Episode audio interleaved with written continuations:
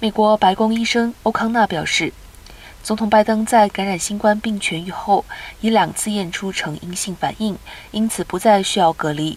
欧康纳在备忘录中写道：“拜登已经完成抗病毒药物 Paxlovid 的一个疗程的治疗。有鉴于这些情况，总统拜登将终止严格的隔离。”欧康纳表示，尽管拜登现在已经结束隔离，但是在接触他人时还是需要戴上口罩十天，并持续接受定期检测，以防止症状反弹。